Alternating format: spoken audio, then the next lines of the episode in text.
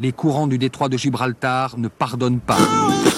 Les femmes victimes de violences conjugales qui hésitent souvent à se confier. Des dizaines de grandes villes du monde menacent d'être noyées. On peut faire tellement plus. Peut-être sauver ce monde.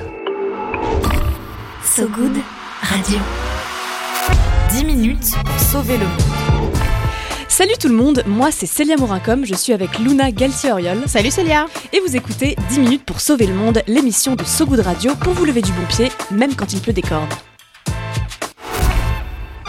10 minutes, 10 minutes pour sauver le monde. So Good Radio. So Good Comment les sapins suédois pourraient-ils sauver les poissons?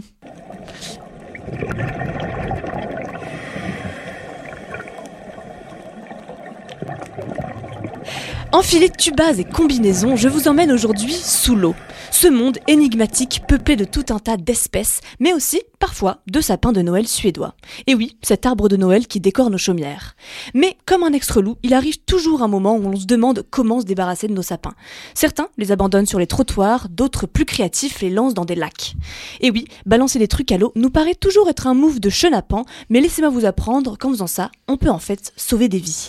Et oui, tout à fait Célia, et c'est même le travail d'une association suédoise de pêcheurs, Sport Fiskarna. Depuis 2016, l'assaut récolte des sapins de Noël chez les particuliers pour ensuite les jeter dans un lac industriel de Stockholm.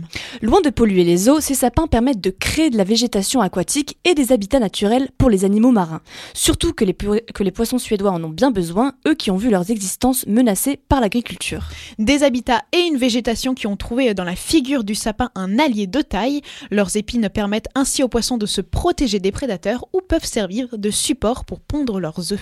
Scène surréaliste, les, Suédois, les Suédoises et Suédois se retrouvent donc chaque début d'année à lancer par-dessus bord des cargaisons entières de conifères. Si vous êtes à Stockholm, sachez-le, ça se passe à partir du 13 janvier, date symbolique en Suède annonçant la fin de la période des fêtes. Toujours très organisés ces Suédois. Les assauts encouragent ainsi tous les propriétaires de sapins à le jeter par-dessus bord pour lui donner une seconde vie.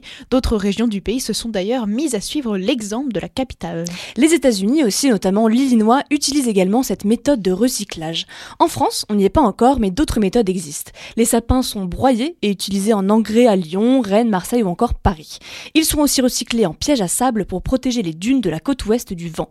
Des arbres vraiment plus multitâches que jamais. La prochaine fois que vous serez en état d'ébriété, plutôt que de balancer une trottinette à l'eau, choisissez un sapin.